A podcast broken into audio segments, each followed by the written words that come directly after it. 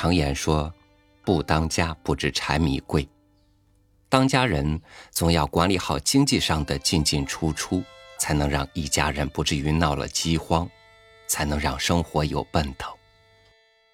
掌管账簿的人总是很慎重，因为每一得一失都关乎生计本身，所以掌管经济大权还真不是一件轻松的事儿。与您分享听友推荐的文章《大账簿》，作者丰子恺。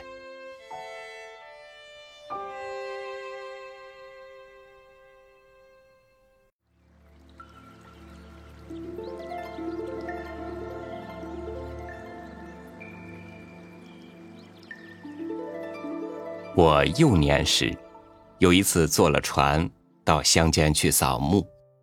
正靠在船窗口出神观看船脚边层出不穷的波浪的时候，手中拿着的不倒翁失足翻落河中。我眼看他跃入波浪中，向船尾方面翻腾而去，一刹那间形影俱摇，全部交付于不可知的渺茫的世界了。我看看自己的空手，又看看窗下的层出不穷的波浪。不倒翁失足的伤心地，在向船后面的茫茫白水怅望了一会儿，心中黯然的起了疑惑与悲哀。我疑惑，不倒翁此去的下落与结果究竟如何？又悲哀，这永远不可知的命运。他也许随了波浪流去。搁住在岸滩上，落入于某村童的手中；也许被渔网打去，从此做了渔船上的不倒翁；又或永远沉沦在幽暗的河底，碎酒化为泥土，世间从此不再见这个不倒翁。我晓得这不倒翁现在一定有个下落，将来也一定有个结果。然而。谁能去调查呢？谁能知道这不可知的命运呢？这种疑惑与悲哀隐约的在我心头推移。终于，我想，父亲或许知道这究竟，能解除我这种疑惑与悲哀。不然，将来我年纪长大起来，总有一天能知道这究竟。能解除这疑惑与悲哀。后来我的年纪果然长大起来，然而这种疑惑与悲哀非但依旧不能解除，反而随了年纪的长大而增多增深了。我携了小学校里的同学赴郊外散步，偶然折取一根树枝当手杖用了一会儿，后来。抛弃在田间的时候，总要对他回顾好几次，心中自问自答：我不知几时得再见他，他此后的结果不知究竟如何，我永远不得再见他了，他的后事永远不可知了。倘是独自散步。遇到这种事的时候，我更要依依不舍的留连一会儿。有时已经走了几步，又回转身去，把所抛弃的东西重新拾起来，郑重的道个诀别，然后硬着头皮抛弃它，再向前走。过后，我也曾自笑着痴态，然而明明晓得这些是人生中稀不胜稀的琐事。然而，那种悲哀与疑惑确实的充塞在我的心头，使我不得不然。在热闹的地方、忙碌的时候，我这种疑惑与悲哀也会被压抑在心的底层，而安然的支配、取舍各种事物，不复做如前的痴态。见或在动作中偶然浮起一点疑惑与悲哀来。然而，大众的感化与现实的压迫的力非常伟大，立刻把它压制下去，它只在我的心头一闪而已。一到静僻的地方，孤独的时候，最是夜间，它们又全部浮出在我的心头了。灯下，我推开算术研草簿，提起笔来，在一张废纸上信手涂写日间所安诵的诗句：“春蚕到死丝方尽。”蜡炬成灰，没有写完，就拿向灯火上烧着了纸的一角。我眼看见火势滋滋的蔓延过来，心中又忙着和各个字道别。完全变成了灰烬之后，我眼前忽然分明现出那张纸质的完全的原形。俯视地上的灰烬，又感到了暗淡的悲哀。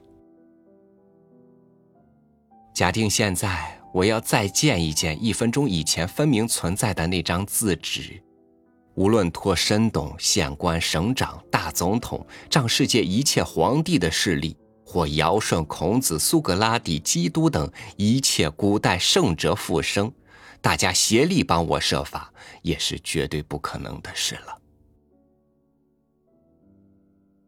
但这种奢望，我绝计没有。我只是看看那堆灰烬，想在没有区别的微尘中认识各个字的死骸，找出哪一点是“春”字的灰，哪一点是“残”字的灰。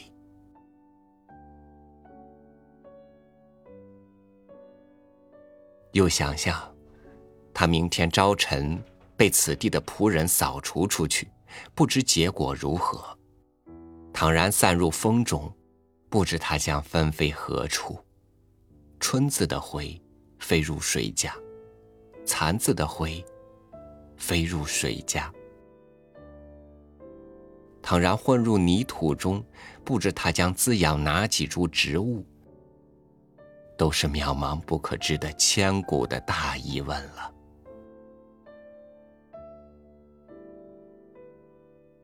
吃饭的时候，一颗饭粒从碗中翻落在我的衣襟上。我顾视这颗饭粒，不想则已，一想又惹起一大片的疑惑与悲哀来。不知哪一天哪一个农夫在哪一处田里种下一批稻，臼中有一株稻穗上结着煮成这颗饭粒的谷。这粒谷又不知经过了谁的意。谁的磨，谁的冲，谁的跳，而到了我们的家里，现在煮成饭粒，而落在我的衣襟上。这种疑问，都可以有确实的答案。然而，除了这颗饭粒自己晓得以外，世间没有一个人能调查、回答。袋里摸出来一把铜板。分明个个有复杂而悠长的历史。钞票与银洋经过人手，有时还被打一个印。但铜板的经历完全没有痕迹可寻。他们之中，有的曾为街头的乞丐的哀怨的目的物，有的曾为劳动者的血汗的代价，有的曾经换得一碗粥，救济一个饿夫的饥肠。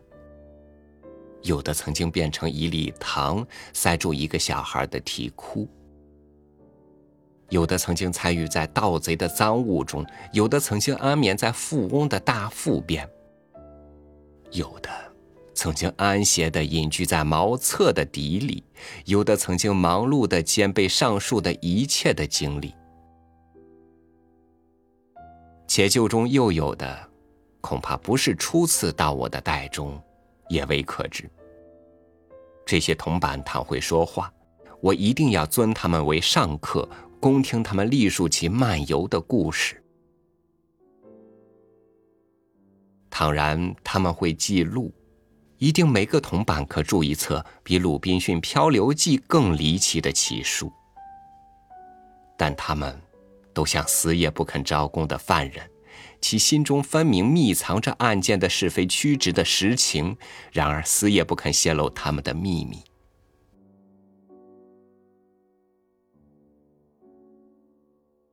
现在，我已行年三十，做了半世的人。那种疑惑与悲哀在我胸中分量日渐增多，但刺激日渐淡薄，远不及少年时代以前的新鲜而浓烈了。这是我用功的结果，因为我参考大众的态度，看他们似乎全然不想起这类的事。饭吃在肚里，钱进入袋里，就天下太平，梦也不做一个。这在生活上的确大有实益，我就拼命以大众为师，学习他们的幸福。学到现在三十岁，还没有毕业，所学得的只是那种疑惑与悲哀的刺激淡薄了一点然其分量仍是跟了我的经历而日渐增多。我每逢辞去一个旅馆。无论其房间何等坏，臭虫何等多，临去的时候总要低怀一下子，想起我有否再住这房间的一日，又感叹这是永远的诀别了。每逢下火车，无论这旅行何等劳苦，邻座的人何等可厌，临走的时候总要发出一种特殊的感想。我有否再和这人同坐的一日，恐怕是对他永绝了。但这等感想的出现非常短促而模糊，真不过数秒间在我心头一闪，过后就全无其事。我究竟已有了学习的功夫了。然而这也全靠在老师、大众面前方是可能。一旦不见了老师而离群所居的时候，我的固态依然复萌。现在正是其时，春风从窗中送进一片白桃花的花瓣来，落在我的原稿纸上。这分明是从我家的院子里的白桃花树上吹下来的，然而有谁知道它本来生在哪一枝头的哪一朵花上呢？窗前地上白雪一般的无数的花瓣，分明各有其故知与故恶。谁能一一调查其出处，使他们重归其故恶呢？疑惑与悲哀，又来袭击我的心了。总之，我从幼时直到现在。那种疑惑与悲哀不觉地袭击我的心，始终不能解除。我的年纪越大，知识越富，它的袭击的力就越大。大众的榜样的压迫越严，它的反动也越强。倘一一记述我三十年来所经验的此种疑惑与悲哀的事例，其卷帙一定可同《四库全书》《大藏经》争多。然而，也只限于我一个人在三十年的短时间中的经验。较之宇宙之大、世界之广、物类之繁、事变之多，我所经验的，真不是恒河中的一粒细沙。我仿佛看见一册极大的大账簿。簿中详细记载着宇宙间、世界上一切物类事变的过去、现在、未来三世的因因果果，自原子之细，以至天体之巨；自微生虫的行动，以至混沌的大劫，无不详细记载其来由、经过与结果，没有万一的遗漏。于是，我从来的疑惑与悲哀，都可解除了。不倒翁的下落，手账的结果、灰烬的去处，一一都有记录。范例与铜板的来历，一一都可查究。旅馆与火车对我的姻缘，早已注定在向下。片片白桃花般的故恶，都确凿可考。连我所屡次叹为永不可知的院子里的沙堆的沙粒的数目，也确实的记载着。下面又注明哪几粒沙是我昨天曾经用手举起来看过的。倘要从沙滩中选出我昨天曾经举起来看过的沙，也不难按着账簿而探索。凡我在三十年中所见、所闻、所为的一切事物，都有极详细的记载与考证，其所占的地位。只有书页的一角，全书的无穷大分之一。我确信宇宙间一定有这册大账簿，于是我的疑惑与悲哀全都解除了。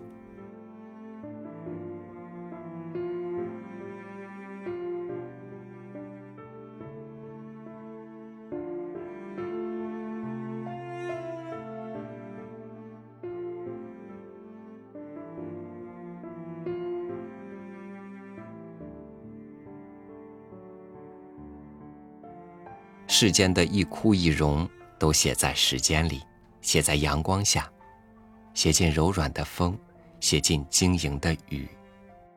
而我们，只是翻开着大账簿，在某一页的某一行，慢慢融化进某个字的一个笔画里。所以，但愿我的一生，能让这个笔画更出色，至少。不能让我自己的小账簿因为不起眼的藏在这大账簿里，就任由它成为一笔糊涂账。感谢您收听我的分享，欢迎您关注微信公众号“三六五读书”，收听更多主播音频。我是朝雨，祝您晚安，明天见。